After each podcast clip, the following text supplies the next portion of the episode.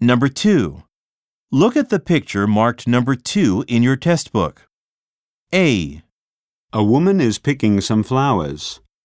B, A woman is watering some plants. C, A woman is digging a hole. D. A woman is reaching for a tool.